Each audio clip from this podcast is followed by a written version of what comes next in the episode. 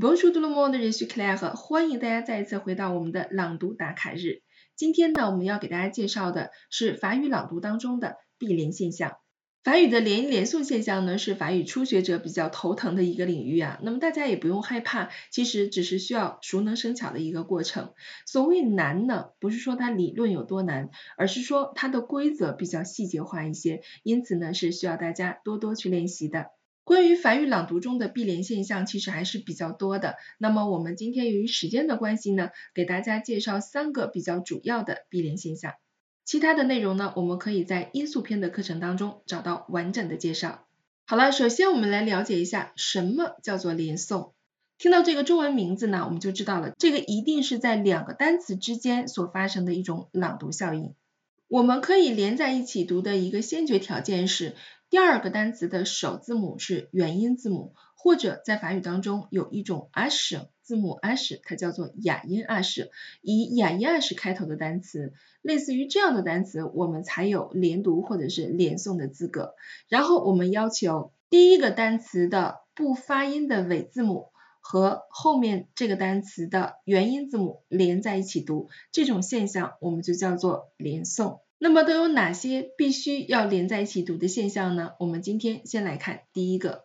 首先，我们要求限定词加名词的时候，什么叫做限定词？限定词的作用就是去修饰和限定名词的。在法语当中，限定词有五大类，它们分别是冠词、主有形容词、指示形容词、泛指形容词以及疑问形容词。无论哪一种限定词出现在名词的前面。如果这个名词是以元音字母开头或者是哑音式开头的单词，我们就一定要进行连诵了。我们来看第一组例词，那第一个单词是 un，un，后面的是 examen，examen，那这个时候我们放在一起一定要连诵的。我们说了哈，第一个单词不发音的尾字母要和后面的单词首个元音连在一起读，那么它就变成 an examen，an examen。我们发现这个呢在连的过程当中发音了 an examen，原本的 an 这个呢是不发音的，对吧？嗯嗯，那么放在后面跟在一起读就变成了 an examen，它会多出来一个 ne。Nexa 这样一个音，对吧？好，第二个呢也是一样的情况，c 前面这个单词它是一个主有形容词，c c 后面单词读 ami ami 连在一起读，它的效果是 c zami c zami。好了，你会发现多出来一个 z 这样一个音，也就是原本不发音的词尾的 s，在这里它读了。Z 的音为什么会这样？我们下面有一张图片，大家可以看一下。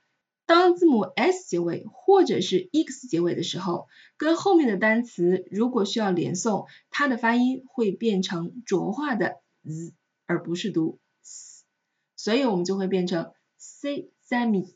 我们图片上的例子，比如说 des a r b r e des arbres，再比如说 des oiseaux，des oiseaux。啊，它都是发成了 z 的音。好，我们再回到上面的例句，我们来看一下由 an examen 和 c 在 me 造的两个小句子。第一个，Natalie pass an examen。Natalie pass an examen。第二个，Paul joue avec ses amis。Paul joue avec ses amis。好，接下来我们来看第二种闭连的现象。我们要求主语为人称代词时，和动词之间是一定要进行连诵的。什么叫做主语人称代词呢？在法语当中一共有九个，它们分别是我、你、男他、女他、我们、你们、男他们、女他们，还有一个泛指人称代词 on。它们后面如果出现了以元音字母开头动词或哑音 r 式开头动词呢，我们是一定要连诵的。我们来看例词，vous avez，我们必须要读成 v-z-v，v-z-v，。为什么 s 会发 z 呢？跟我们刚才讲的现象是一样的，我们要浊化它 v-z-v。第二个，on a 我们连在一起读呢，就变成了 on a on a。好，我们来看相关的例句。On a tout compris. On a tout compris. Vous avez le téléphone. Vous avez le téléphone. 啊，这是个问句啊，所以我们读成声调的。好，我们来看第三个闭连的现象。在法语当中，一些介词的后面如果出现了以元音字母或者是哑音式开头单词啊，也是一定要连诵的。比如说这样的介词有 dans、chez、sans、en，它们后面的这个不发音的字母啊，如果产生了连诵的话，都是要发音的了。我们来看第一个例子，dans un、dans un、dans。请注意这个 s 啊是要被浊化掉的，dans un。